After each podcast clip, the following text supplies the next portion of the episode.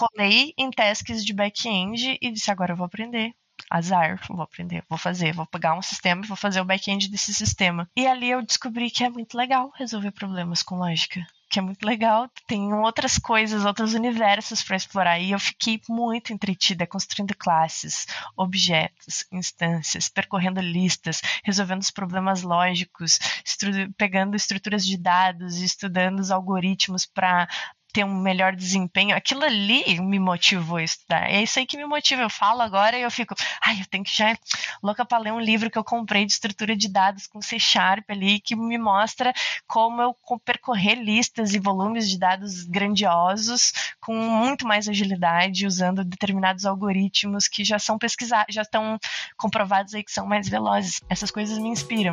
Foi aí que eu descobri a paixão pelo back-end. Esse é o Freecode Camp em português. Eu sou a Aniel da Carla e juntos vamos conhecer as histórias de desenvolvedores nesse mundão afora. A ideia é simples: compartilhar a vivência e experiência de profissionais da tecnologia. Cada um com sua jornada, todas elas aqui, para que possamos aprender, nos inspirar e aplicar esse conhecimento em nossa própria vida tech.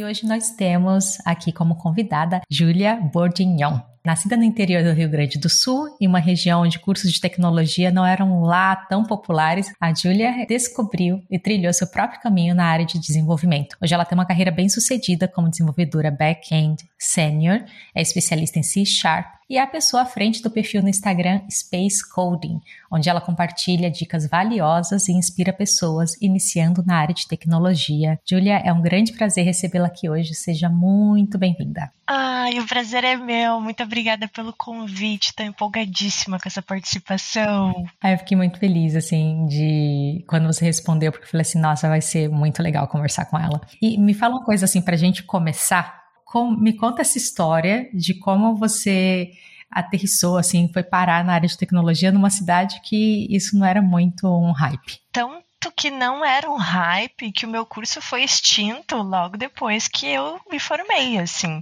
porque a galera total desacreditava nos cursos de tecnologia, na tecnologia como possibilidade de carreira, mas é uma longa história, assim, vamos começar lá do ensino médio, que é quando acontece a virada de chave, que é quando eu tento me descobrir o que eu gosto, o que eu sou, que a gente está todo aquele processo né, de descobrimento de indivíduo dentro da sociedade, quais são minhas preferências, será que eu quero trabalhar, se eu quero continuar estudando, se eu vou ser mãe, se eu, mochilão, vou fazer o que, vou vender minha arte. Eu estava nessas desses dilemas da cabeça de adolescente, assim, nessa época. E eu tinha algumas certezas, assim, e a tecnologia era uma certeza diária que eu não queria explorar, assim como medicina, que eu também não tinha afinidade todas as áreas da saúde. Eu tinha muitas certezas assim do que eu não gostaria. E mas ao mesmo tempo eu percebi que conforme eu fui conhecendo profissões feiras, nas feiras de tecnologia, o quão a minha visão de possibilidades de carreira era limitada, porque para mim só existiam as profissões tradicionais, sabe? Dentista, professor, essas que nos atravessam diariamente de forma consciente como pessoa, tipo, ah, aquele profissional está me atendendo.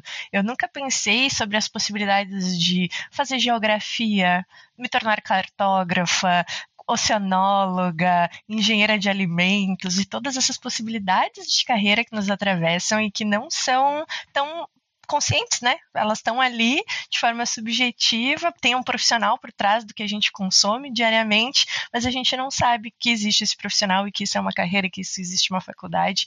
E hum, todo esse bom, assim, me veio no terceiro ano do ensino médio. Eu sempre fui explorando, né? No, ensino, no primeiro ano do ensino médio eu faço técnico em contabilidade. No segundo ano eu descubro que eu não curto tanto contabilidade vou para administração.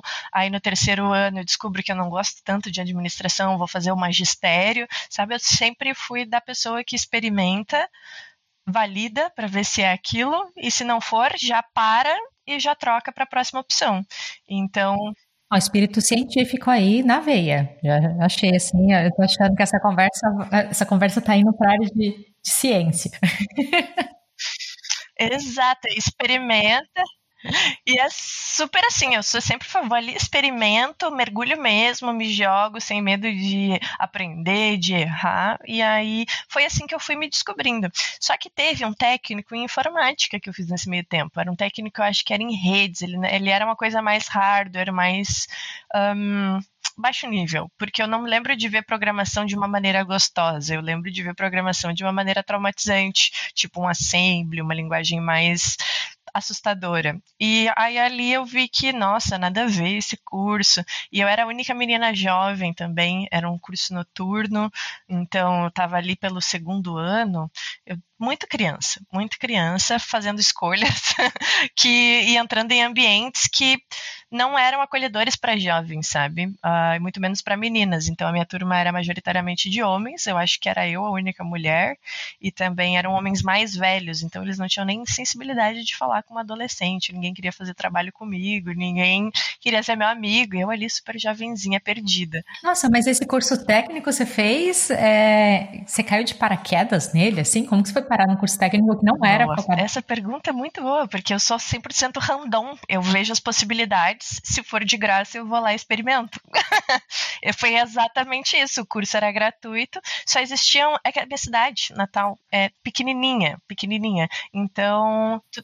Dá o crédito para a cidade, fala qual Caixeira é a cidade. do Sul, 80 mil habitantes, eu acho, mas ela é de zona rural. No centro deve ter nem 10% do que tem dessas, dessas pessoas pessoas.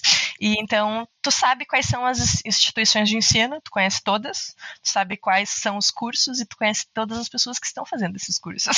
É nesse nível de proximidade. Então, tinham quatro opções, que era o magistério, contabilidade, administração e esse técnico em redes que era novidade. Era uma turma nova, era uma coisa nova que estava abrindo. Por que, que eu não vou me meter? Vou lá ver qual é que é. Só que é, foi um público que atraiu um público majoritariamente masculino, assim. Eu lembro que era a galera que já tinha feito elétrica no Senai, Senai, é o Senai, existe Senai, não é Senac, existe, uh, já tinha feito elétrica, já tinha feito vários cursos profissionalizantes técnicos e, e eu estava entrando ali pela primeira vez entrando em contato com a tecnologia, então todo mundo já tinha já pressupunha que eu sabia tudo, já sabe? Ninguém teve atenção, só que eu era uma pessoa da zona rural. Eu mal tinha um computador em casa e mal pensava em como usar ele de uma forma cabeça, sabe? Como não pensava aquilo como uma possibilidade de carreira. Então, ali eu aprendi algumas coisas que até foram base depois para o meu primeiro emprego, mas foi traumatizante. Eu aprendi aí sobre redes que não fazia sentido nenhum, protocolos, toda essa coisa muito abstrata. Falavam sobre, eu lembro até hoje que falavam sobre IP. E eu não consegui entender para que aqueles números. E a galera já queria que a gente configurasse uma rede, os meus colegas desenrolando naquilo, e aquelas coisas não faziam sentido para mim. Eu não conseguia materializar a, a, teoria, não conseguia. E aí acabei desistindo, mas aprendi a formatar computador, aprendi muitas coisas de hardware, manutenção, como era o funcionamento, e isso foi um background muito bom para eu começar a me empoderar da tecnologia, porque daí em casa eu já conseguia arrumar um computador. Ah, deu ali uma tela azul, já ia lá com a borrachinha na memória, passar borrachinha, experimentar técnicas e macetes de como arrumar, montava, desmontava. Ah, isso aqui é uma placa de vídeo, sabe? Era tipo essas coisas. Comecei a entender configuração, o que é um HD, memória RAM, ROM, sabe? Tudo para mim eu era muito saindo do zero. E aí eu a partir desse técnico abriu-se uma porta, uma curiosidade, um lugar que eu, que eu, um caminho que eu já poderia trilhar. E conforme eu fui explorando essa área, pô, daí que eu comecei formato computador do vizinho, ganha um dinheirinho ali, ganha um dinheirinho aquela, ajuda não sei quem a instalar não sei o que. E aí eu fui ficando curiosa quanto à tecnologia, e mas pensava, não, faculdade de tecnologia vai ser aquele negócio daquelas teorias de redes que eu não quero saber, não me interessa. Não era para mim instigante trabalhar com tecnologia. Só que aí nessas feiras de profissões do terceiro ano, né, passou-se o tempo, consegui um estágio ainda, comecei a trabalhar no segundo ano do ensino médio. E aí eu trabalhava como secretária. E como secretária, eu percebi que eu era desenrolada com o computador também. Eu já estava ali, a galera, ai, ah, meu computador travou, e pá, pá, pá, naquelas com monitor de tubo. Eu chegava, não, não é no monitor que funciona as coisas, é aqui, se a gente tentar. Sabe, ali eu já comecei a ser a referência da tecnologia no setor, mas ainda não era uma possibilidade de carreira. Aí no ensino médio, os professores, cada um, porque eu sempre fui uma boa aluna em todas as disciplinas, tipo, sempre fui multidisciplinar. Amo ciência, literatura, sociologia, antropologia, psicologia, tudo, tudo, tudo, tudo que tinha, eu era eu chegava nos professores, me dê conhecimento. eu era uma pessoa que absorvia todos os conhecimentos, queria tirar 10 em tudo, queria tinha muita curiosidade. E aí na hora de escolher no ensino médio, a gente tem que escolher só um curso, né? E eu, ficava, eu fiquei muito triste com isso, que eu ia ter que escolher a minha disciplina favorita, como se só existisse aquelas possibilidades de carreira. Isso me frustrou bastante, assim, porque eu não queria só estudar matemática para sempre, ou só estudar sociologia para sempre, ou só história. Eu queria encontrar uma carreira que me possibilitasse explorar o que eu quisesse na vontade que me desse, na, sabe, acordei, quero pesquisar tal coisa, quero poder trabalhar com isso, trazer isso para o meu dia a dia. E aí a gente foi para as feirinhas de profissões, foi quando eu me apaixonei por todos os cursos, né, porque daí eles, as pessoas estrategicamente já colocam os alunos que são mais apaixonados pelas áreas nas feirinhas de profissão é claro. para vender o peixe do curso, e aí tu já vê o melhor dos, dos mundos, eu queria todos os cursos, mas foi assim numa reta final que hum, que eu passei, um amigo meu queria fazer jogos, queria já estava ali na ciência da computação, lembro que falavam muito em ciência da computação. E ele incomodou, queria muito ver a porcaria da banquinha de ciência da computação. Enquanto a gente não foi na banquinha da ciência de computação, ele não parou. E a gente estava quase indo embora. E ele, não, vamos lá, vamos lá. Foi quando a gente passou na banquinha e aí ele tinha um monte de pessoas, era uma banquinha super simples com os computadores abertos assim. E para chamar atenção, né? Computador aberto era uma coisa muito incrível naquela época época. E é, aquilo chamou atenção, de fato. Eu, ah, já sei abrir um computador, não preciso saber disso. Eu não preciso fazer uma faculdade para aprender como abrir um computador. Aí eu fiquei, isso não me atrai. Mas cheia de assim, ah, não sei, já sei que não quero essa, não me, não me traga mais confusão. Aí na banquinha tinha uma pessoa de cada tipo de linha de pesquisa da faculdade. E aí que vem o estalo, tinha uma pessoa que estava pesquisando inteligência artificial, que está totalmente relacionada com as ciências humanas, para mim, pelo menos, né? Antropologia, relações sociais, psicologia. Tinha uma outra pessoa pesquisando bioinformática, que eu também estava super apaixonada por biologia na época. Essa pessoa estava estudando modelagem computacional de DNA e não sei mais o que, e me encheu os olhos ouvir ele falando sobre aquilo. Aí tu fala, ele tem outro desenvolvendo jogos, tipo, totalmente randômico, e todo mundo no mesmo curso.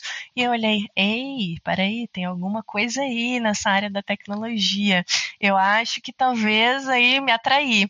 E, as, e assim eu entrei para a área da tecnologia. Foi assim. Então, o que te atraiu na área da tecnologia foi a diversidade.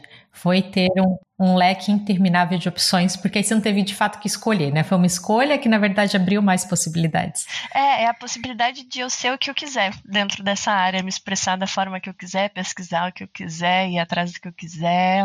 Foi, era, era essa liberdade que eu estava procurando, essa liberdade dentro da carreira.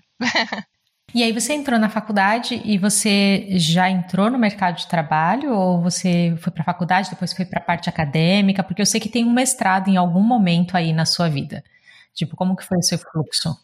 É, eu sou meio louca. Eu fiz tudo junto, assim.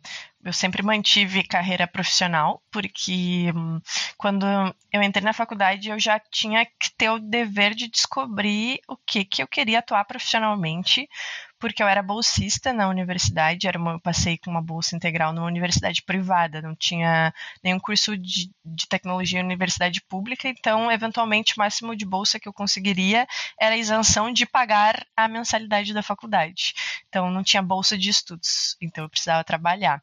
Então, eu tentava sempre já conseguir um emprego que eu tentasse conversar o emprego com o curso para eu já me descobrir como profissional, com o que, que eu gosto, o que, que eu não gosto. E já no primeiro semestre, consegui um estágio. E era justamente como manutenção e hardware, que era coisa que eu já tinha assim uma afinidade, e, e as primeiras disciplinas de algoritmos meio que não nos preparam para atuar no mercado de trabalho. Elas nos mostram como pensar computacionalmente, mas aquilo não era suficiente para eu conseguir uma vaga de dev e explorar essa carreira.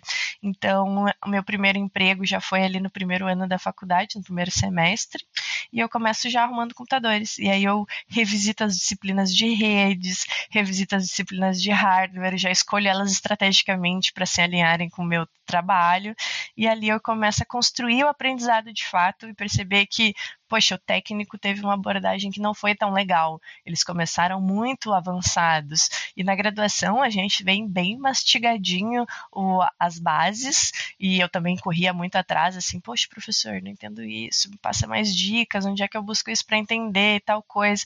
E ali eu fui compondo esse senso crítico de universo da programação, da programação não, de resolver problemas, né? Foi ali que eu comecei a aprender a resolver problemas.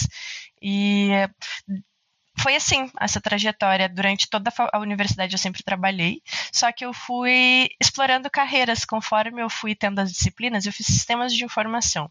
Esse curso ele é bem genérico. Ele tem quase 100% das possibilidades de atuação cobertas com disciplinas. Então, é, são várias disciplinas superficiais sobre várias matérias. Eu tive.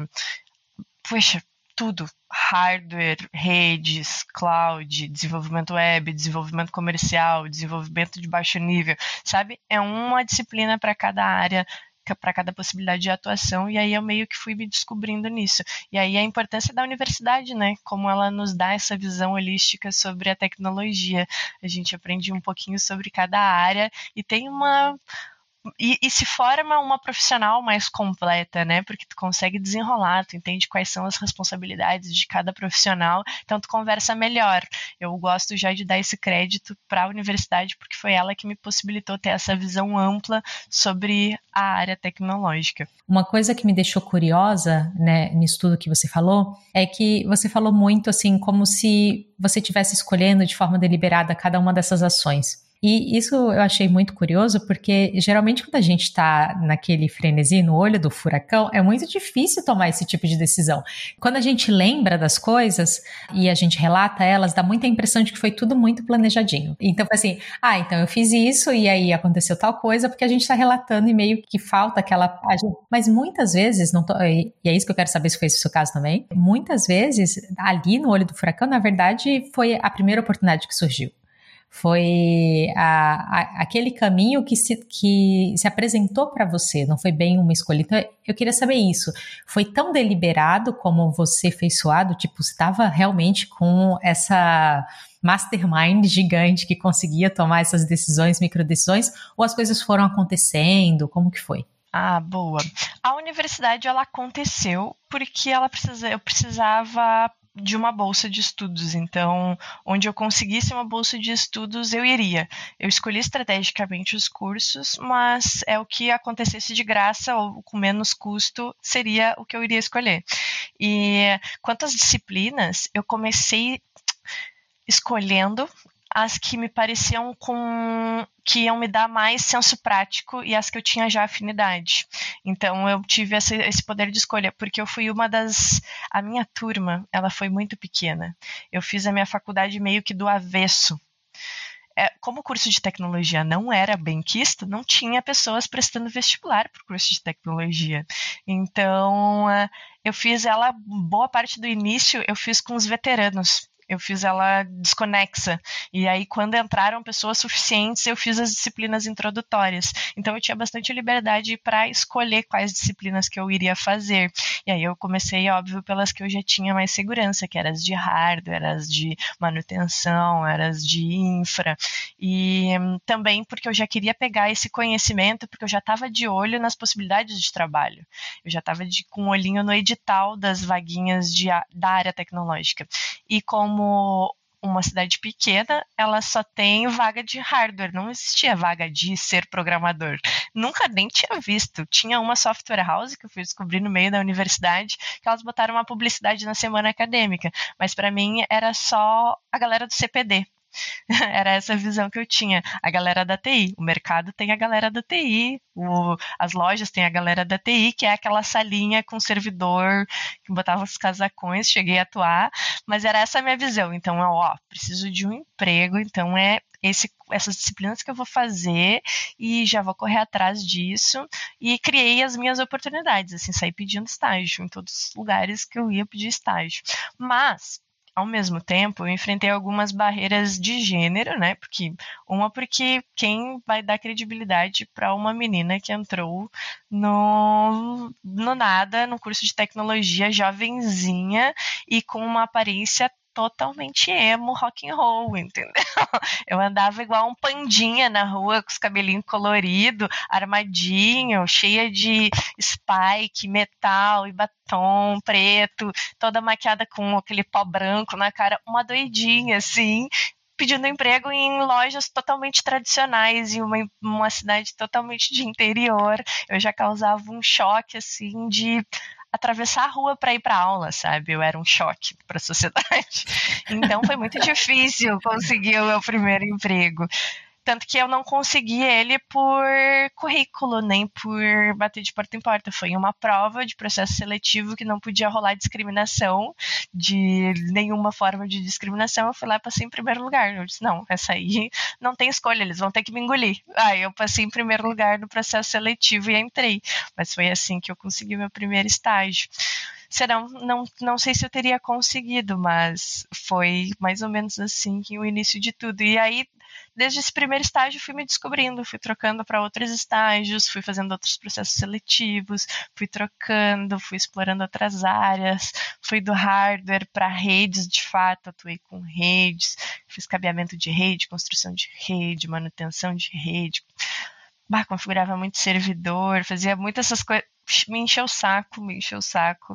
Eu já estava assim, um primeiro ano de saco cheio disso. Aí fui troquei para uma coisa mais suporte ao cliente, então resolvia mais problemas. Ah, tô com um problema aqui. Aí fui para esse lado mais investigativo de o que está acontecendo com o seu computador. Enfim, eu fui explorando. Foi ciclando entre as áreas. Fui ciclando, isso, exato. Aí até que no meio da universidade eu já tinha fechado as disciplinas de programação iniciante e estava começando a de fato construir coisas na universidade. E eu estava adorando construir coisas, porque eu estava construindo, entrei em, comecei a pegar disciplinas de programação comercial. E aí de fato tu constrói sistemas comerciais, um controle de caixa, uma coisa, programação web. Aí eu estava construindo um front-end. Ei, eu já vi um site assim na internet, tô fazendo um site, tô entendendo como funciona um site. E aí eu comecei a despertar essa curiosidade por codar, que até então eu estava só na parte de hardware e infra.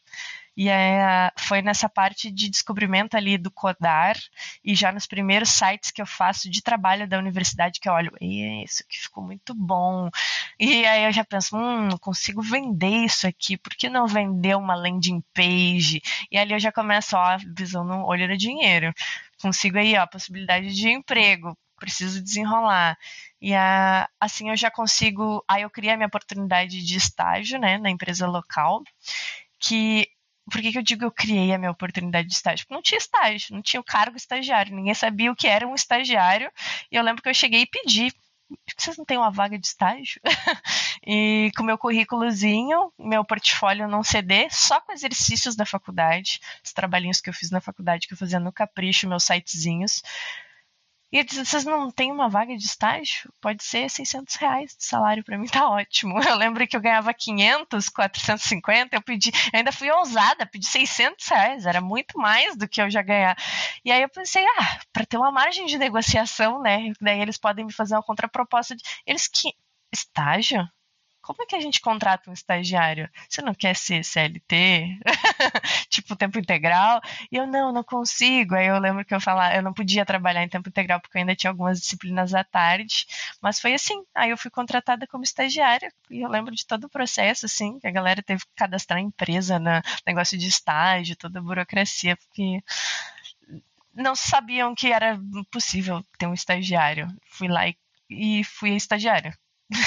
e para o pessoal assim que está pensando agora, está na dúvida do tipo, ah, entro numa universidade ou começo a estudar por conta própria, o que, que você diria para essa galera? Eu diria que olha para o seu momento de carreira. Se eu tivesse olhado para trás e já soubesse que eu queria ser programadora, eu teria feito um curso e focado na hard skill para entrar no mercado.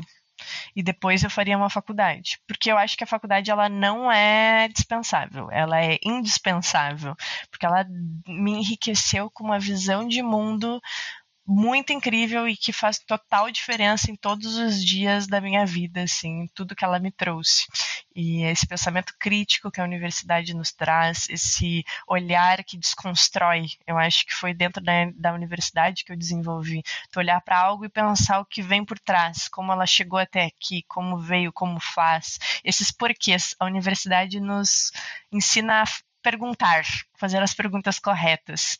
Não, dá, não nos dá resposta. Agora, um curso prático, ele nos dá mais respostas, assim. E quando tu quer um emprego, tu precisa de resposta, de hard skill, de saber receber uma demanda e executar ela. Só que a, longo prazo, a gente não quer só ser um executor. Nós queremos também pensar sobre inovação, pensar sobre problemas, como resolver. Eu acredito que a universidade é importante. Então, olha para o seu momento de carreira e pensa, preciso urgentemente de um trabalho, preciso urgentemente urgentemente e já sei que quero entrar como programador, pô, foca ali naquela hard skill e entra, consegue uma vaguinha e pá, investe numa universidade.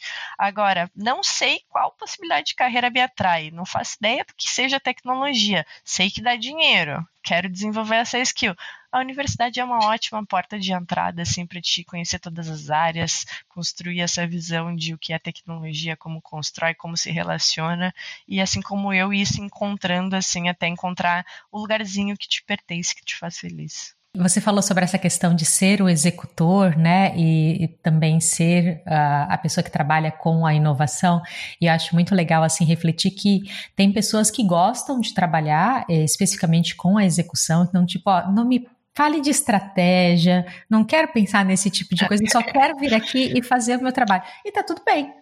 Né? E tá tudo bem. E, a, e tem pessoas que têm, é, até podem fazer só a parte de execução, mas elas gostam de ficar ali imaginando e maquinando o que, que eu posso inventar aqui, posso mudar ali e não sossega. E são dois perfis diferentes, um não é melhor que o outro, são só variedades como existe assim na vida. Perfis. E aí você falou sobre ser inovador e eu acho que essa questão de ser inovador ele combina muito com você, né? Pelo menos com, com o que você fala, com o jeito que você se atua. Você se vê como uma pessoa inovadora? Eu sempre tive dificuldade entender que eu sou uma pessoa inovadora ou criativa. Porque eu sempre fui muito exata. Eu sou e as pessoas dizem: "Nossa, como tu é criativa", mas eu sinto que eu tenho muita dificuldade em ser criativa, em ser inovadora, em propor inovação, porque tu tem que é um exercício de sair da caixa, né? E eu não me considero uma pessoa tão inovadora, porque eu não penso fora da caixa naturalmente. O que é inovação no seu ponto de vista? Para mim, inovação é tu reunir coisas que já existem e construir algo que não existe e que é revolucionário.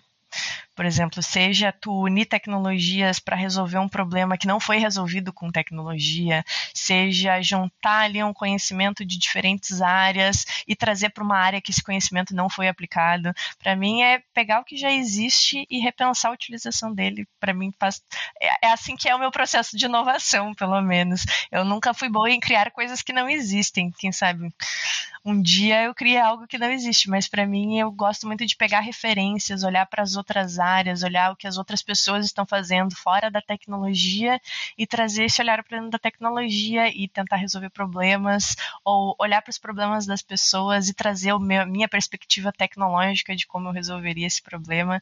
É mais ou menos assim que funciona a minha cabeça tentando inovar.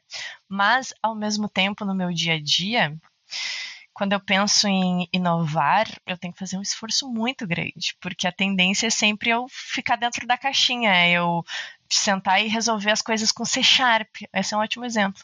Tô ali, eu vejo um problema, eu quero resolver ele com C Sharp. É isso, é sobre isso. Eu, eu, eu, tenho essa tendência natural de ser uma executora e não querer pensar. Mas quando eu paro assim, poxa, eu podia estar tá aí explorando algo melhor, tentar entregar uma solução mais performática, entregar algo mais completo, algo que faça mais sentido para o problema. E aí, para mim, que é aí que entra o ponto da inovação, que é eu fazer o exercício de eu sair da minha zona de conforto, explorar outras tecnologias, outras formas de resolver esse problema e empregar elas para a resolução desse problema. Mas eu tenho muita dificuldade. tá? Tem que fazer muita força, muita força. Essa parte que você está descrevendo aí, você levantou vários pontos que são interessantes, né?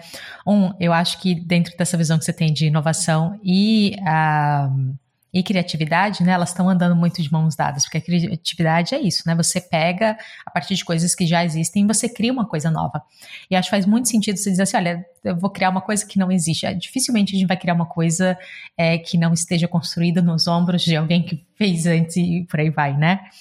Então, isso, isso vai acontecendo naturalmente. E sobre é, ir fora da nossa zona de conforto, é desafiador, porque assim, tem aquilo que você já domina, e tem, você tem que ter no mínimo um conhecimento da, o conhecimento mínimo das outras possibilidades, das outras linguagens que você pode usar para você saber o que você tem que estudar para fazer essa inovação. Então eu eu, imagino, eu vejo a inovação como um processo de resiliência e insistência, porque não é algo que geralmente a gente consegue fazer de forma muito rápida. É, leva leva um tempo. Exatamente. E esforço e teste e e erros e tentativas, e é sobre isso. E é bem mais difícil a gente inovar do que a gente só fazer o que a gente já está acostumado a fazer. E aí, por isso que eu penso, talvez eu não seja uma pessoa tão inovadora, porque eu vejo as minhas amigas sentando assim, viajando na maionese com uma naturalidade, eu só querendo me livrar dos problemas, às vezes eu fico, hum, talvez eu não seja tão inovadora assim. ok. Julia é mais é, gente como a gente também, executora também. executora. Gosto de sentar e resolver tudo. Falando agora sobre a sua vida como programadora, trabalhando com essa parte de, de softwares e tudo mais, você começou com front-end, depois foi para o back-end e aí se apaixonou por C Sharp. Bem, eu acho que eu vou começar pelo front-end, porque o C Sharp não dá para fazer front-end. E... Mas assim, uh, por que, que eu comecei pelo front-end? Comecei do zero, né? Eu entrei na faculdade sem saber programar, sem saber do que estavam falando, não sei saber que existia carreira em programação. Só que eu já tinha afinidade com utilizar sistemas do computador. Eu tive MSN, tive Orkut, tive essas redes sociais, blog, então eu já tinha afinidade com websites. Eu já sabia o que era visualmente bonito, o que visualmente não me agradava. Já sabia, sabe, tinha uma estética, sabia olhar para os programas, identificar o que é um botão de fechar. Então automaticamente eu tinha afinidade com front-end. Era uma coisa mais natural para mim. Por quê? Porque eu já estava me relacionando. É design, é visual, você consegue ver exatamente ali o que está acontecendo, tá na frente, né? É o front-end, que a gente vê. É. E às vezes as pessoas dizem: ah, mas o front-end é mais fácil que o back-end. É mais fácil porque você já tem afinidade. Você já construiu toda essa jornada de aproximação, você já vê todos os dias uma aplicação, você, você se relaciona constantemente com front-end. Não é que o back-end é mais difícil, é que tu nunca está acostumado a se relacionar conscientemente com o back-end. Então eu acho que por isso que as pessoas tendem a pensar que o front-end é mais fácil, é mais amigável. E comecei com front-end e aí eu comecei a fazer telinhas, coisinhas, e tu vê o teu progresso muito rápido, né? Porque o teu progresso é visual. Tu começa com uma table, um CSS mal feito, e aí daqui a pouco começa a botar cores, vida, a, ajeita layout, começa a botar imagem, então o site vai ficando bonito, então teu progresso vai te enchendo os olhos, fica muito feliz. Só que legal, fiz front-end, e agora? O que, que eu faço com essas telas, tudo que eu sei fazer? Chatão ficar estudando só isso e não estava feliz. Passou aquele momento do vislumbre da curva de aprendizado ali, que eu estava empolgadíssima, mas eu não estava afim de estudar a experiência de usuário, de cores, psicologia das cores e toda essa, essa coisa que vem com o front-end, front-end, essa coisa. Sim, sem contar de acessibilidade, aí tem a questão do contraste entre as cores que é importante. É, tem muita coisa de, de design que é bem. É, é user experience, a experiência do cliente é teórica, tem as, suas te, tem as suas teorias, tem que ter um estudo, tem que ter uma dedicação para entregar um trabalho de qualidade. E eu não estava disposta e eu não estava motivada para estudar isso. Só que na, uma, uma coisa que eu gosto de pontuar é que empurram constantemente mulheres para o front-end e foi isso que foi acontecendo comigo. Sempre que eu tentava me inserir no back-end, sair do front-end, me empurravam. Ah, dá para dicas de fastela ah, faz essa tela, tu que é menina gosta de desenhar. Eram umas coisas assim, não me davam espaço para explorar o back-end. Então, nos trabalhos da faculdade, eu ficava com front-end, ficava com os slides, e eventualmente eu fui desenvolvendo melhor essa skill e comecei a desenvolver o medo do back-end, porque eu não tinha essa experiência na universidade, eu não tinha experiência no estágio com back-end, e aí para mim foi se criando o monstro do back-end. Era um medo, um medo do banco de dados. Eu tinha muito medo de banco de dados, estava falando sobre isso com um amigo tipo, hoje eu escrevo care, eu escrevo procedures de milhões de linhas. e eu tinha um medo de criar uma tabela de banco de dados. Porque eu achava que era muito difícil, porque o tempo inteiro me diziam que era o meu lugar não era ali, que eu tinha que fazer front-end, que fazia tela muito bem e que eu era uma boa designer. Mas eu não estava feliz com aquilo. E foi quando eu comecei a colar com os desenvolvedores back-end. Acabaram as demandas de front eu disse: não, não, não, vou pegar uma demanda de back, não vou ficar estudando mais front-end para melhorar. Colei em tasks de back-end e disse: agora eu vou aprender, vou aprender. Azar, vou aprender, vou fazer, vou pegar um sistema e vou fazer o back-end desse sistema. E ali eu descobri que é muito legal resolver problemas com lógica que é muito legal. Tem outras coisas, outros universos para explorar. E eu fiquei muito entretida construindo classes, objetos, instâncias, percorrendo listas, resolvendo os problemas lógicos, estru pegando estruturas de dados, estudando os algoritmos para ter um melhor desempenho. Aquilo ali me motivou a estudar. É isso aí que me motiva. Eu falo agora e eu fico, ai, eu tenho que já louca para ler um livro que eu comprei de estrutura de dados com C Sharp ali, que me mostra como eu percorrer listas e volumes de dados grandiosos com muito mais agilidade, usando determinados algoritmos que já são pesquisados, já estão comprovados aí que são mais velozes. Essas coisas, essas coisas essas coisas me inspiram. Foi aí que eu descobri a paixão pelo back-end, sobre toda essa parte lógica. E aí eu vi o quão infeliz eu estava no front-end, porque eu não tinha nem vontade de estudar, sabe? E desde então, desde que eu descobri o back-end, é claro, eu fiquei muito tempo como full stack, que é difícil, não tinha isso de front-end, back-end, full stack. Ah, tu é C Sharp, tu é... A gente era desenvolvedor. Daqui a pouco vi um site, era roleta russa. Daqui a pouco vi um site em PHP, se vira no PHP. COBOL, se vira no COBOL. C, se vira no C. E era roleta russa, não tinha sou desenvolvedora back-end C Sharp. e aí eu conheci o C Sharp numa dessas roletas russas de projeto.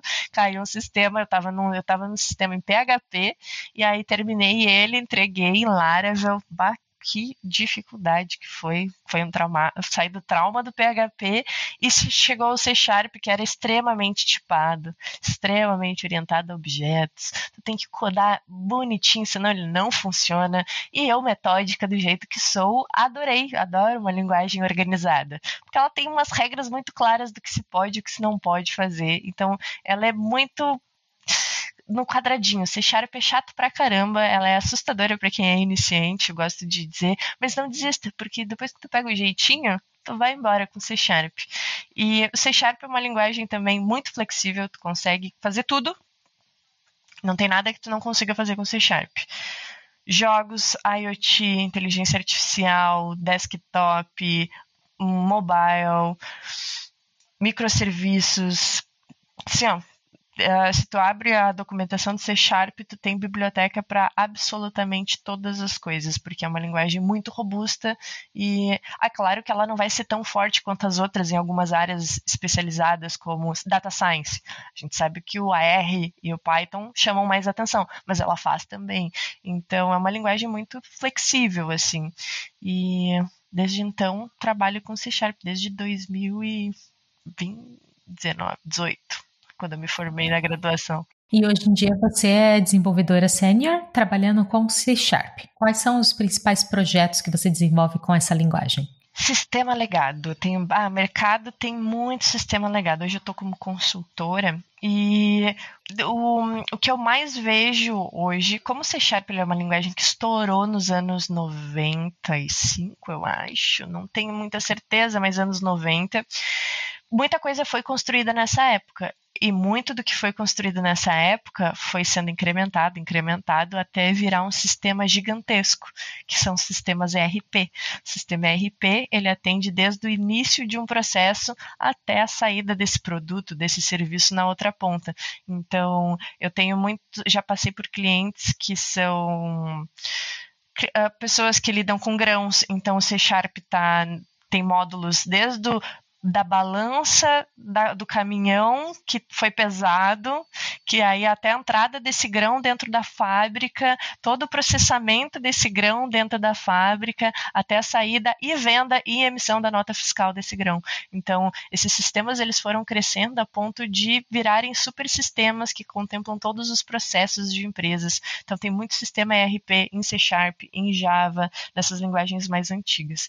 E hum, esses sistemas eles foram construídos em uma época que né, a gente não tinha muito padrão de codificação, não tinha essa visão, a internet não era né, tão utilizada, então a gente não tinha essas trocas, as comunidades não eram tão fortes e as coisas iam sendo atualizadas e esses sistemas não foram atualizados com o tempo.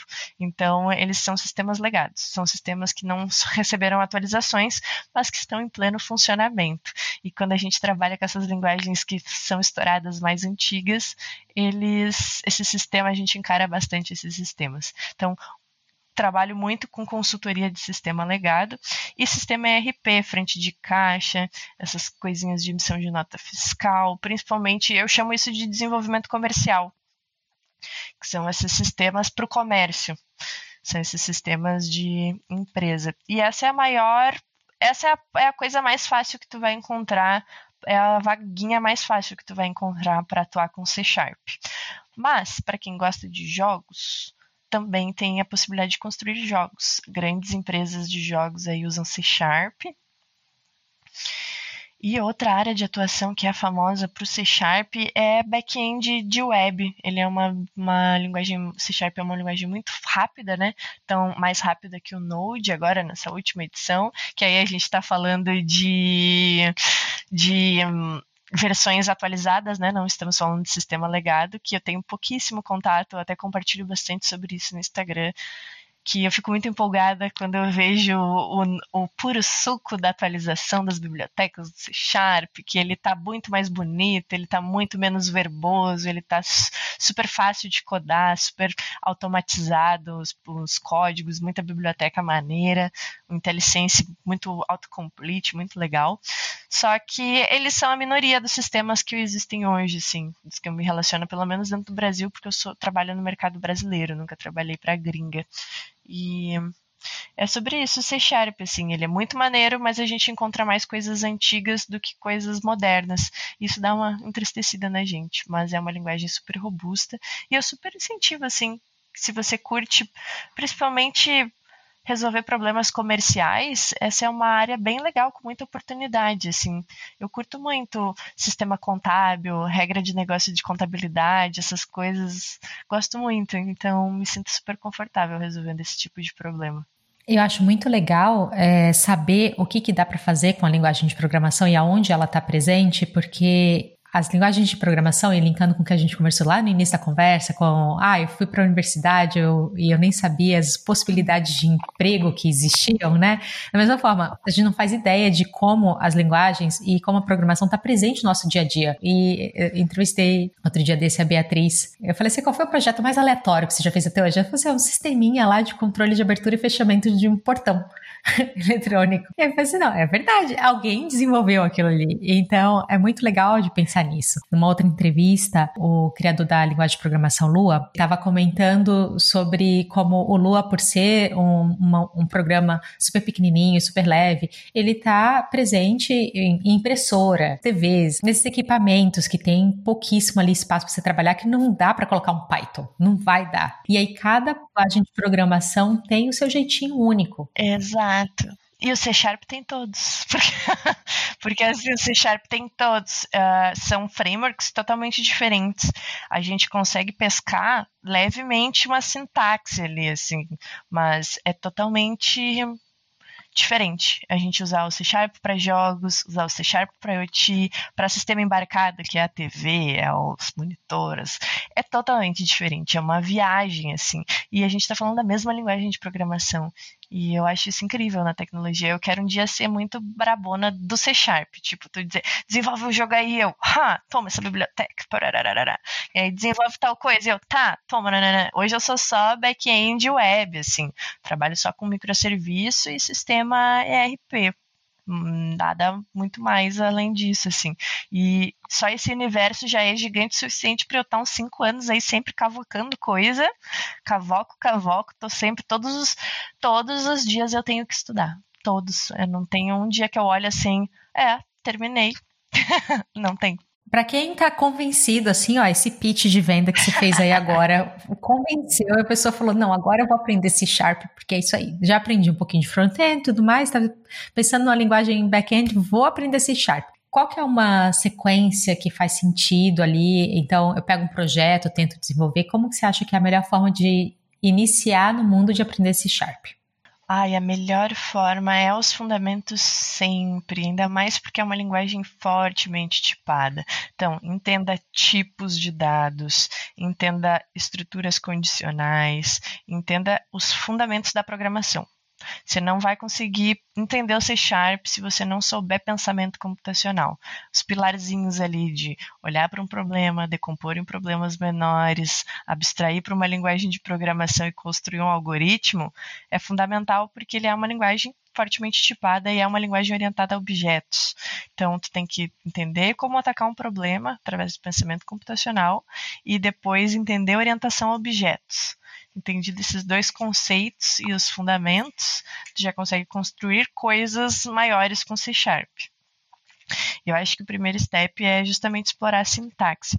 E para explorar a sintaxe de uma forma 100% gratuita, existe o Microsoft Learning, que é uma plataforma de educação da Microsoft que tem assim, ó, do básico ao iniciante. Eu digo do básico ao iniciante porque sai do zero, do zero, do zero, do zero, te pega pela mãozinha, te diz o que é um tipo de dado, como usar, por que usar. Eu fiz ele só para sabe, reforçar o meu, meu jeitinho de explicar as coisas, porque às vezes eu me perco, a gente está tanto tempo trabalhando que naturaliza muitas coisas. E eu voltei ali e fiz aquele cursinho, nossa, ele mastiga bem, assim, bem legal, e é 100% gratuito. Na minha época, eu aprendi C Sharp lendo a documentação. Agora eles transformaram a leitura da documentação em algo mais dinâmico, né? Os exercícios, tem uns videozinhos, tem uns tutorialzinhos, uns exercícios fáceis. Então, eu super recomendo começar pelo Microsoft Learn, que vai ser menos chato do que eu fiz, que foi lendo documentação. Ah, ler, estudar pela documentação é importante, mas é tão cansativo também, Muito, às vezes, totalmente né? Totalmente maçante. Muitas vezes a documentação, ela não tá, dependendo da linguagem, não sei como que é do C Sharp, mas ela não tá 100% em português também. Ou você tem qualquer dúvida, você acaba tropeçando no inglês também, que é, é, faz parte. Exato. É, isso de escolher uma linguagem também é importante a gente ver se a documentação tá em português, se você não tem o inglês, e se você tem muita dificuldade. É muito importante ter comunidades brasileiras. O C Sharp é bem forte com comunidade. Por ser uma linguagem antiga, antiga nada, né? Tem a minha idade. Vamos parar de falar antiga. Por ser uma linguagem de mais longa data no mercado, ela é, ela tem uma comunidade muito forte. Quase todos os materiais são em português ou tem tradução, quase todas as bibliotecas. Então, tem muito curso, tem eu acho que essa é a parte mais importante na primeira linguagem. A gente ter uma comunidade forte num idioma que a gente se sente confortável para conseguir, né, não travar e ficar sem ter para onde ir. Até porque você tem dúvida o tempo todo. O tempo todo. Quando está começando é o tempo todo. E aí você tem a comunidade, acho que comunidade em geral é algo que a gente tem sempre que buscar, independente se você está começando, se está no meio, aonde você estiver. Exato, é. E falando em comunidades, eu acho que essa é a transição perfeita para a gente conversar sobre super, hiper, mega maravilhoso projeto que você tem, que é o Space Coding. Né, que hoje conta com mais de 140 mil seguidores no Instagram. Acho que é isso, né? Mais de 140 mil.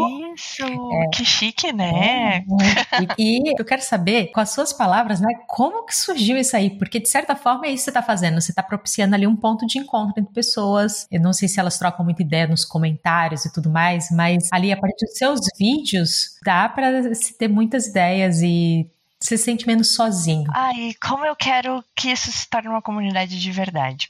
Bem, vamos lá. O Space Coding surge porque eu sempre estive no meio de pessoas, né? Fiz. Agora vem o mestrado. O mestrado tem um papel importante dentro do Space Coding eu estava no mestrado e no mestrado a gente é obrigada a dar aula, né? Porque eu fiz o mestrado com uh, voltado para licenciatura, então eu tinha que dar aula e eu gostava muito de dar aula, então esse foi o melhor a melhor obrigação do mestrado para mim é me obrigar a dar aula, adoro dar aula.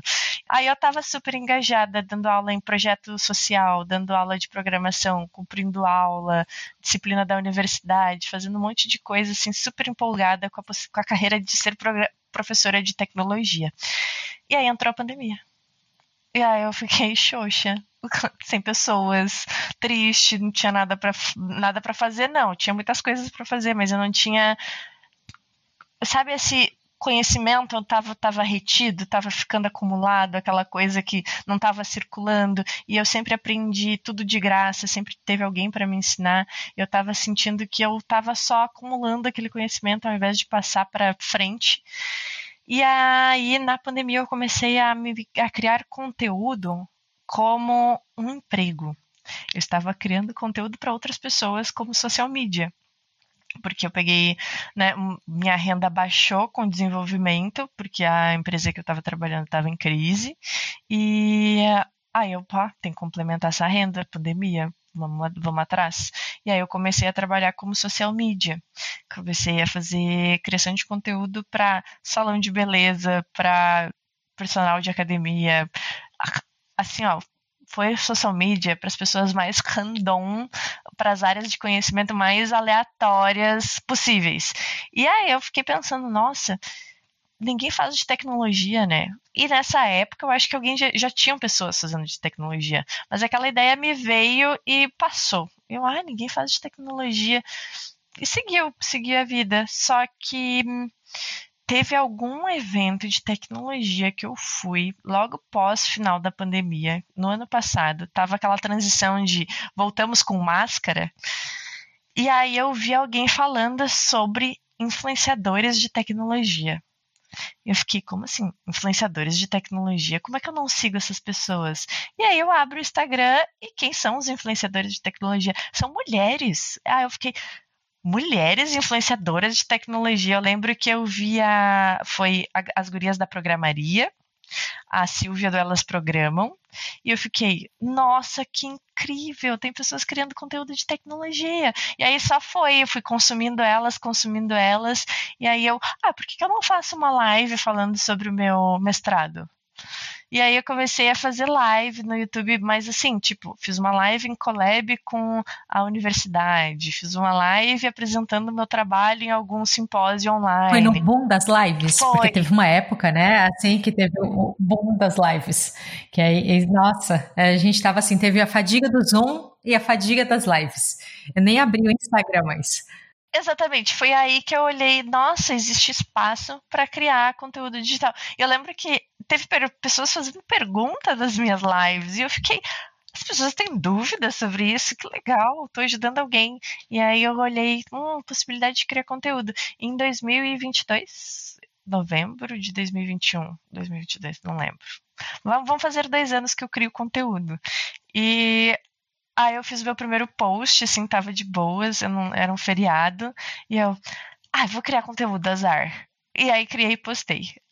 E aí, desde então, eu mantive constância, sempre postando, e estou aí, compartilhando conte conteúdo. E eu vi que existe um espaço, existem pessoas querendo aprender, e a premissa é justamente é escalar a distribuição de conhecimento, né? Antes eu estava numa sala de aula com no máximo 10 pessoas que tinham que eu tinha que me deslocar, era bastante custoso para mim me deslocar para chegar nas comunidades para dar aula. E agora eu consigo compartilhar esse conhecimento de graça na internet. E a ideia é ter canal, é criar mais coisas, criar mais projetos, sabe, passar mais o conhecimento, porque eu, eu, sinto que o Instagram é muito limitado, né? A gente tem um minuto e tem que desatar, desatar falar em um minuto, porque senão não retém a pessoa e eu não gosto desse estilo de consumo de informação. Até porque, é, assim, eles são... Faço protesto quando falo. não, eles funcionam no sentido de ser inspirador, mas em termos de mudança a longo prazo, construção de conhecimento e aprendizado, uhum. no caso de pessoas que gostam de ensinar, como é o seu caso, há uma necessidade de fazer algo diferente. Existe muito essa cultura da diquinha, que aí eu vou pegar essa dica que vai resolver todos os meus problemas e dicas não resolvem o problema. Geralmente tem a ver com insistência, consistência. Não, e às vezes por trás da dica existe muita coisa. E às vezes essa muita coisa por trás da dica faria muito mais diferença para ti na hora de resolver o problema usando a dica do que só pegando aqueles 15 segundos que eu te dei a dica sem tu entender o que tem por trás dela. É, ultimamente eu tava fazendo um vídeo shorts do YouTube pro Free Code Camp, e aí eu gravo, eu falo assim, meu Deus, como que eu vou explicar isso aqui? São 10 minutos de coisa que eu podia falar e eu tenho que resumir em um minuto. Exato. E aí eu corto tudo, vira um minuto, e falo assim, tá, ficou muito legal, tá demonstrando aqui o negócio. Mas eu queria tanto que as pessoas pudessem ver esses 10 minutos. Exato, exato. Eu sinto, eu sinto a necessidade de complementar esse 40 segundos de dica, sabe? Só que aí, ao mesmo tempo, hoje eu trabalho com CLT, não é inviável largar o meu trabalho também porque ele me enriquece muito, né, com desafios diários, com soluções que eu preciso resolver para o mercado. Então, é uma experiência prática que eu vou poder trazer depois também. É uma coisa que eu acho que é um diferencial muito legal para a criação de conteúdos, mas eu sinto essa necessidade, só me falta o tempo de sentar e a curva de aprendizado de aprender a gravar o vídeo, sincronizar o áudio, editar o vídeo, porque eu não sei. Eu tentei fazer um vídeo para o YouTube e eu fiquei muitas horas, muitas horas. E eu editei, sei lá, três minutos de vídeo, porque eu... foi muito difícil. Assim, simplesmente muito difícil. Valorizem os criadores de conteúdo do YouTube, porque eles passam muita raiva, não é possível. É muito difícil. E a longo prazo, você tem uma visão para o Space Sim. Coding? Me conta dela. Ai, eu quero ser um. Ai, eu quero ser uma das maiores plataformas de educação gratuita de qualidade do Brasil. Assim, essa é a minha missão planeta Terra nesta vida. Eu quero Brasil, tá bom, ser uma escola referência, assim, mas não o Space Coding, mas talvez uma escola Space Coders, ou os Space Coders, mas algo meio horizontal, assim, onde temos vários voluntários dando aula, várias pessoas falam, porque é impossível a gente dominar todas as áreas da tecnologia. E para ter qualidade, a gente tem que ter uma pessoa super expert para falar sobre e apaixonada. E eu não sou apaixonada por várias áreas da tecnologia, então seria injusto eu querer ser referência em algo que que não não gosto. Então eu super tenho essa vontade assim de ter um, uma escola referência, uma comunidade referência, quem sabe, algo referência em educação gratuita de qualidade, assim, formar muitas pessoas e impactar elas de forma positiva para que elas consigam consigam entrar na tecnologia. E às vezes eu penso até mais do que um curso no YouTube, sabe? Mas fornecer telecentros, ter um sistema de infraestrutura física para que tu não precise ter nada, só a vontade de aprender. E aí chegar e conseguir fazer. Mas aí eu acho que vai, vai levar uns anos ainda, bastante anos, quem sabe. Mas é uma visão, né? É... Sonhar pode, né? Se você não tivesse dado o primeiro passo naquela postagem de compartilhar suas lives em 2021, você não estava aqui. E a gente nunca sabe onde vai estar na sequência. Então é importante. Por exemplo, você, eu te garanto, em 2021 você nem desconfiava de forma nenhuma que há poucas semanas atrás você ia estar dando uma palestra na Campus Party. Campus Party, para mim, era a coisa mais incrível do universo. Era tipo o maior. Agora eu vou em todas. Eu faço questão de ir em todas, porque assim eu, eu olhava de Cachoeira do Sul a Campus Party, eu via a Campus Party passando na TV e olhava, meu Deus, que incrível! Um dia eu quero poder ir visitar a Campus Party. Era esse o meu sonho. Eu joguei o Campus Party aqui do nada, né? E dá um contexto para as pessoas o que é a Campus Party. A Campus Party, ela tá super no imaginário do jovem da tecnologia, assim, porque é um acampamento, que é um campus, e tu tem cinco dias, normalmente cinco, seis dias de total imersão com comunidades de tecnologia. Tu tem palestras quase que o dia inteiro, atividades o dia inteiro, de manhã, de noite, de madrugada, tudo relacionado à tecnologia. Então é uma imersão muito grande no universo da inovação, tu aprende muita coisa, tu se conecta com empresas, tem área aberta para quem imagina que a Campus Party é só aquele ingresso. O ingresso é só se tu quiser acampar na área open, já rola palestra pra caramba. Tem gente explicando sobre carreira de jogos, carreira de programação, carreira de tecnologia. Tudo que tem de mais legal na tecnologia tem pelo menos uma banquinha falando lá na Campus Party. Tem robótica, tem. Assim, ó, tem cosplay para quem é, é, geek. Eu lembro que eu olhava muito anime na época, eu olhava as pessoas, campeonato de cosplay. Assim, era incrível. E hoje eu palestrei, eu, hoje eu palestro na Campus Party, eu fico tipo. Ah, e você foi lá palestrar e você foi falar sobre um tópico que eu acho que pode ser muito interessante a gente abordar aqui também, que é a questão do dev freelancer. Freelancer. Ah, e eu também pontuo muito a pejotização também, que é algo que é um fenômeno que vem acontecendo com a gente na área da tecnologia. Mas eu tenho falado bastante sobre dev freelancer, porque hum, eu vi a tecnologia como uma possibilidade de ganhar um dinheiro de uma forma mais rápida. E eu acredito que logo que a gente aprende front-end, a gente já consegue ganhar dinheiro com isso, fazendo landing pages estáticas sem regras de negócio. E as pessoas não sabem como começar, como vender, como se organizar. E aí eu criei uma palestra que é um guia é mais ou menos um checklist que eu vou explicando. Ah, você precisa abrir um CNPJ, você não pode ficar aí trabalhando sem se formalizar, sem contribuir para a aposentadoria, umas coisinhas básicas assim que eu demorei a me ligar, que eu demorei a me organizar, que eu perdi oportunidades, umas coisas simples como emissão de nota fiscal, sabe, se formalizar para já começar certinho. Aí eu construí uma palestra com esses primeiros passos assim, dando guias de como lidar com o cliente, como que é o meu fluxo de atendimento de um cliente, como que eu faço a entrada, o entendimento da demanda do cliente, a modelagem e como eu faço as entregas. Então eu construí um tutorialzinho para ajudar as pessoas para elas não passarem trabalho, para elas não caírem, para não passar perrengue nos primeiros projetinhos como desenvolvedor e já conseguir monetizar aí o conhecimento desde o início, porque no momento que começa a cair o dinheiro, a gente se motiva mais ainda em estudar e fazer rodar, né, a rodinha do conhecimento ali. Vocês não conseguem ver, porque é óbvio, isso aqui é um podcast em áudio, mas ela tá quase pulando da, da cadeira falando isso, tão empolgada que ela tá. ah, eu, é que essa palestra deu certo. Às vezes eu tinha. Eu fico assim, oh, qual o tema que eu vou palestrar e que eu gosto? Ah, eu, eu, demoro muito para chegar em temas das palestras. E esse é um tema que, assim, ó, eu não sei porque eu não pensei antes, porque a minha vida inteira eu empreendi e ralei muito. E me entrei em cada cilada. E aí eu compartilho algumas ciladas que eu já caí também. E eu achei que a galera achou, poxa, só isso que eu precisava. E eu, ah, então bora empreender. Tô dando um empurrãozinho na galera. Eu sei que é uma palestra toda que você organizou. De uma hora. É a minha maior palestra. o pessoal que tá ouvindo aqui deve estar tá muito curioso. Tipo assim, pelo amor de Deus, compartilhe um pouquinho disso com a gente, né? Compartilhe um pouco do seu conhecimento dessa questão do freelancer pro pessoal que tá ouvindo, que talvez esteja pensando em fazer isso. É, o freelancer é uma, possibilidade de carreira para te começar já a pegar experiência logo que tu aprende as primeiras coisas. É uma possibilidade de ganhar um dinheiro, já monetizar teu conhecimento nos teus primeiros sites desenvolvidos. Então, tu já pode fazer isso de uma forma organizada, levando a sério as tuas skills, o teu trabalho.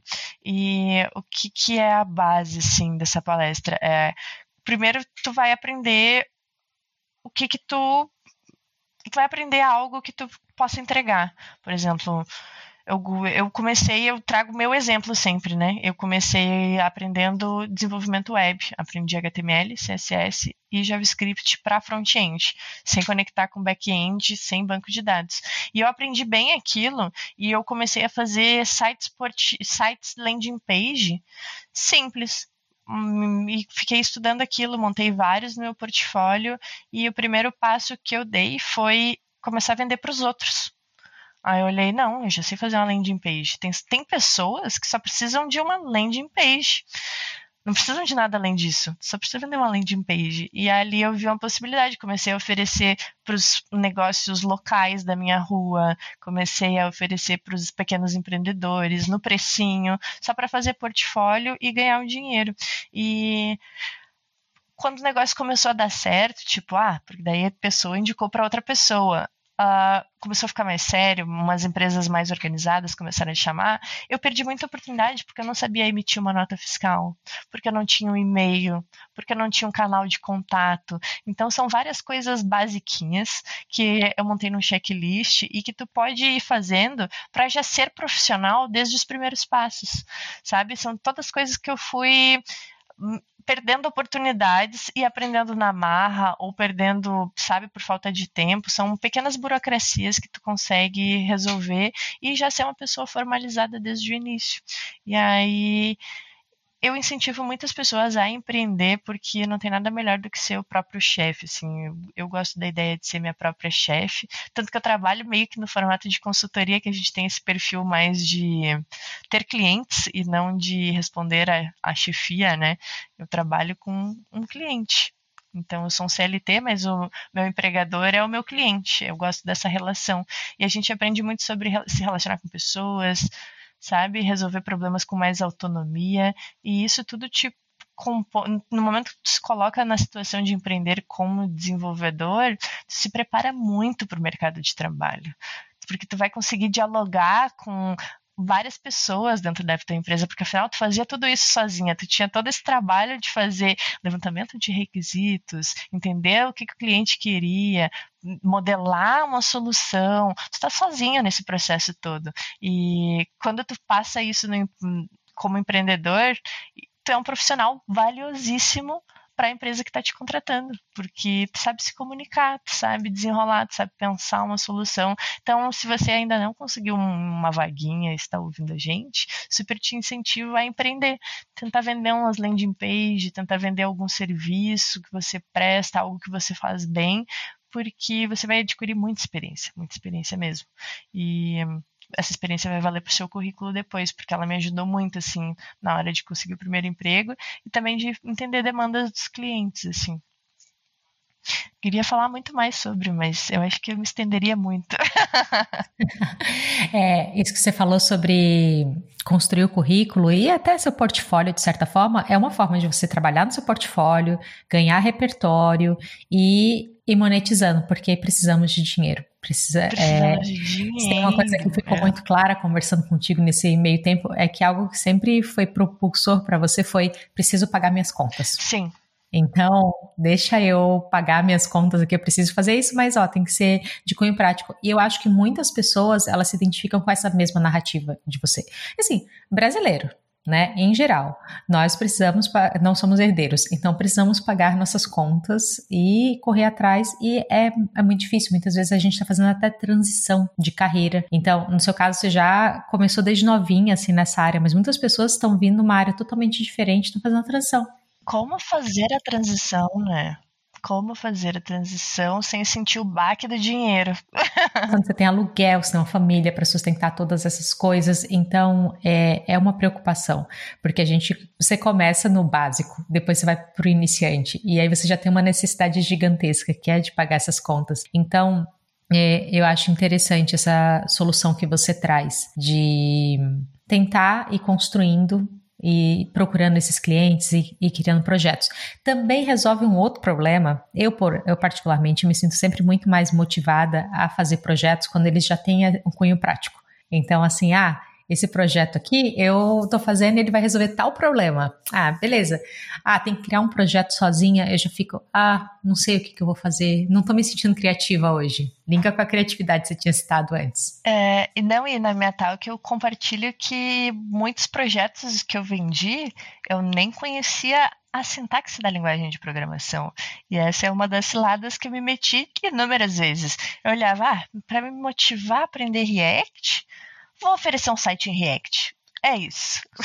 e aí eu super vendia projetos que eu não fazia ideia de como era a sintaxe das linguagens, de como era a arquitetura da linguagem, como pensar a solução com a linguagem. E esse foi os maiores tiros no meu pé que eu dei da minha carreira de empreendedora, porque eu adoro me torturar, né? Faz, fiz mais de uma vez isso. Eu não aprendi na primeira, eu não aprendi na segunda, fui aprender na décima vez que eu fiz isso. e atrasei muito prazo, virei muita noite, isso não é tão legal assim nessa parte, mas é legal a gente ter um fator motivador, mas não que não seja um prazo de entrega de um sistema complexo para um cliente. É, eu, eu, acho que esse ponto que você está trazendo é muito importante, é medir o tamanho do passo que você está tomando. Então, Exato. assim, ó, já estudei, já conheço isso aqui, então eu posso oferecer esse serviço e aí eu expando meu, meu portfólio, porque senão, como você falou, é uma cilada. É uma cilada. E esse é um dos erros que eu cometi muitas vezes. Inclusive, eu bato muito em cima da, da tecla de venda o que você já desenvolveu para saber precificar. Também dou algumas dicas de precificação. E para saber estimar né, prazos, porque a gente está lidando com pessoas e pessoas têm um tempo valioso e a gente precisa respeitar essas pessoas, o tempo dessas pessoas. Prometeu a entrega para tal dia, tu tem que entregar tal dia. Não pode ficar mentindo, enrolando, enfim. Então, isso também é um diferencial para um bom profissional. A gente só vender o que a gente sabe desenvolver.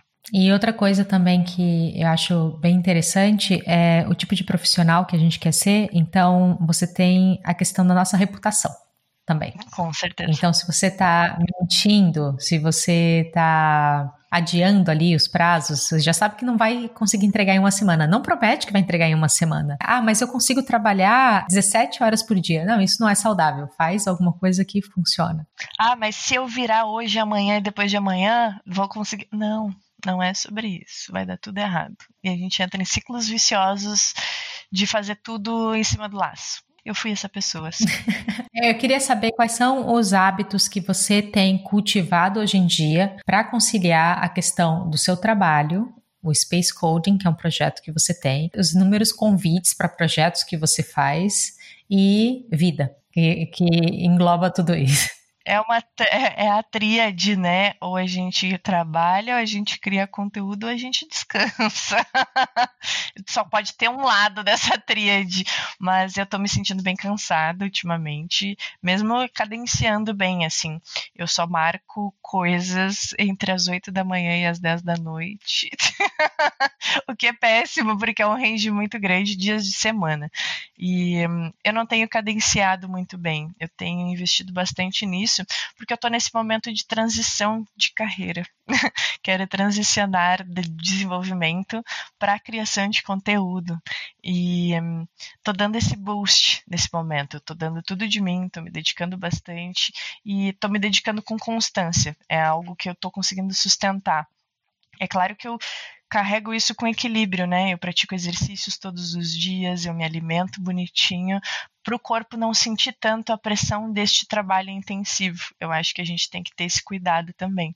Mas todo esforço a gente colhe resultados. Por isso que eu acredito que é um tempo limitado. Assim, eu estabeleci esse ano para fazer toda essa correria, para tentar dar um boost nas redes sociais, na criação de conteúdo, aprender como criar vídeos, construir coisas para me dedicar em, no ano que vem somente para esse projeto, sabe? Eu estou me preparando para uma transição de carreira.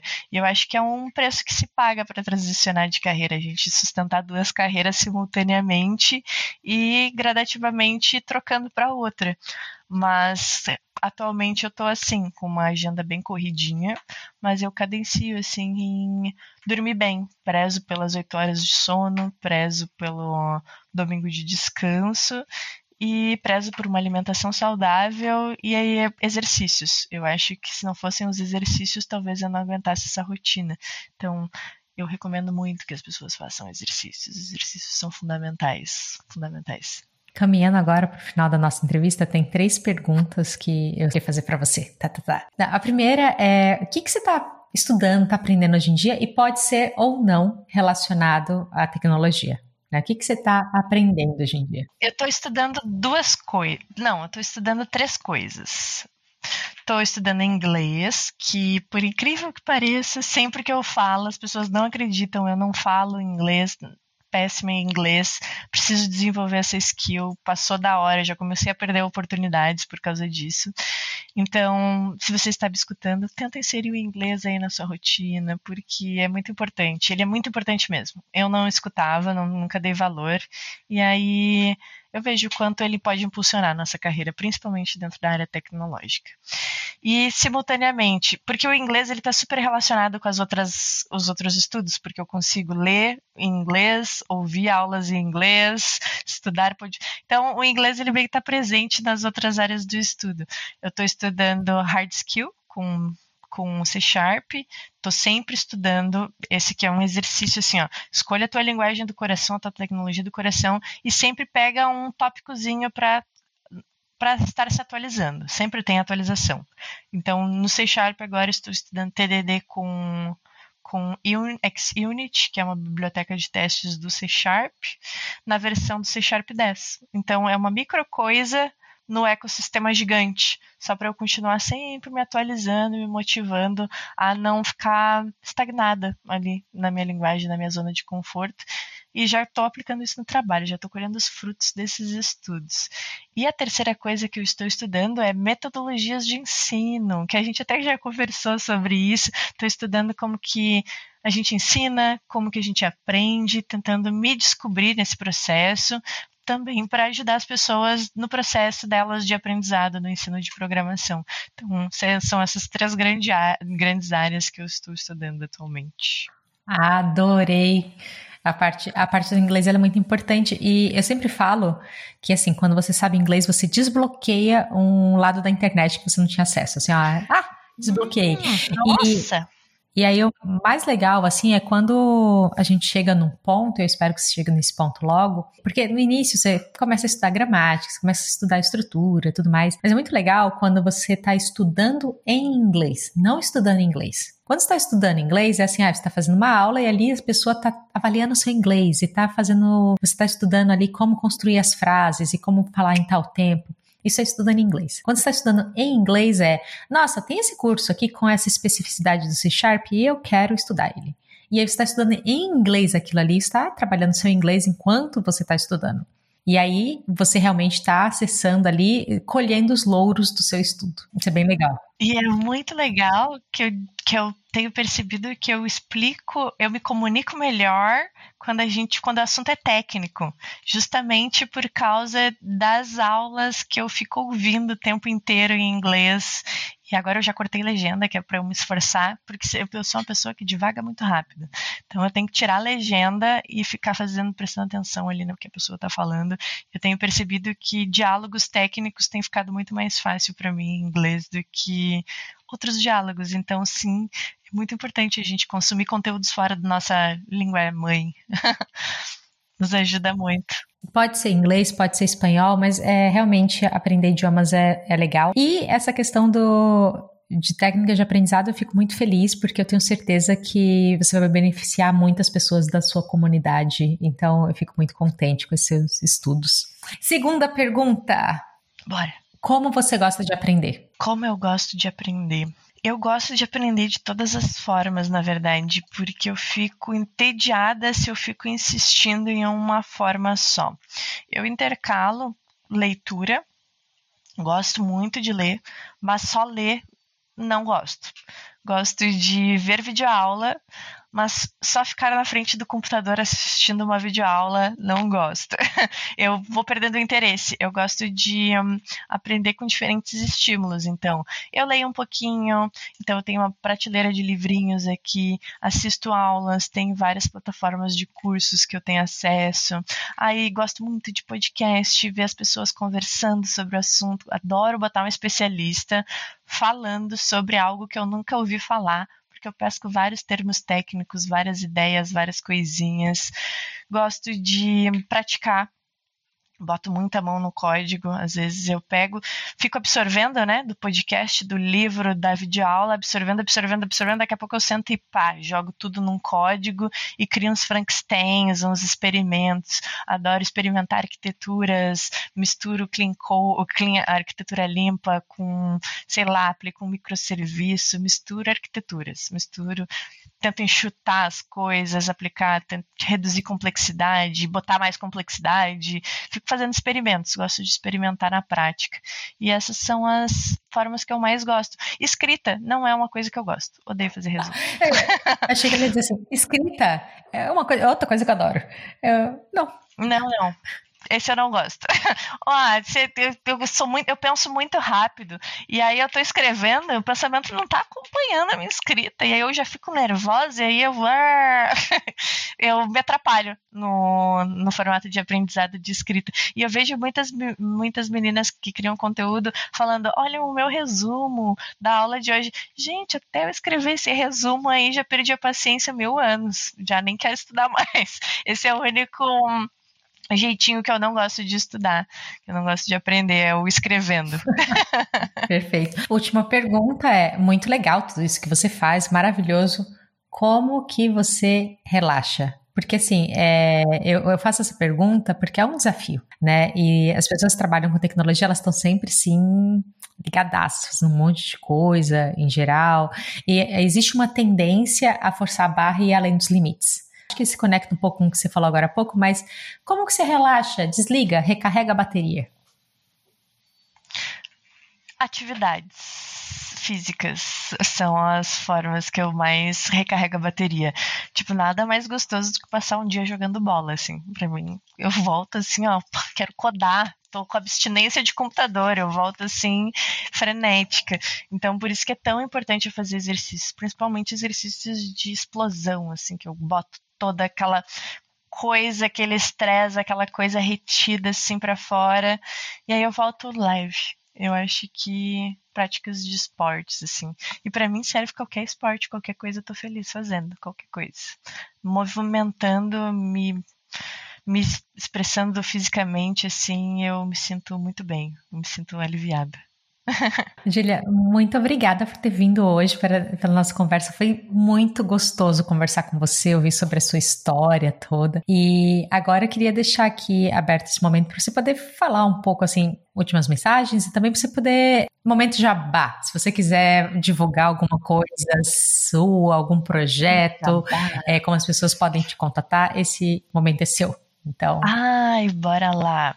Bem, primeiro eu acredito que o futuro é tecnológico, tipo, tudo, a tecnologia vai atravessar todas as áreas, então não tem por que você não vir para a tecnologia. Se você tá com aquela pulguinha assim, ah, será que eu considera essa carreira? Eu acho que deve considerar sim, e inclusive você não precisa vir para a tecnologia, você pode levar a tecnologia para sua área. Então, tecnologia é o futuro, então se joga. E se você quiser se jogar, tem várias pessoas maravilhosas criando conteúdo, tem várias mulheres inspirando outras mulheres. Você só escreve no Instagram, em qualquer rede social, programação, aprender programação, que você vai encontrar vários perfis. Inclusive tem o meu perfil, que é o Space Coding todas as redes sociais. Eu estou compartilhando um pouquinho sobre o que eu sei em diquinhas rápidas por enquanto, mas em breve, quem sabe, a gente não cresce essas plataformas e eu não viro só criadora de conteúdo com coisas grandes e vídeos mais longos, ideias mais longas, mais estruturadas. Então, conto com seu apoio, com seu engajamento para que esse projeto continue dando certo. Ju, muito obrigada. Estou muito, muito feliz. Muito obrigada. Eu que agradeço. Obrigada. Sou muito fã do Free Code Camp, adoro, acompanho muito os conteúdos de vocês e é um prazer imenso estar aqui trocando ideia contigo, pessoa maravilhosa que já me deu várias dicas. Muito obrigada por escutar esse episódio do Free Code Camp em português. Até a próxima.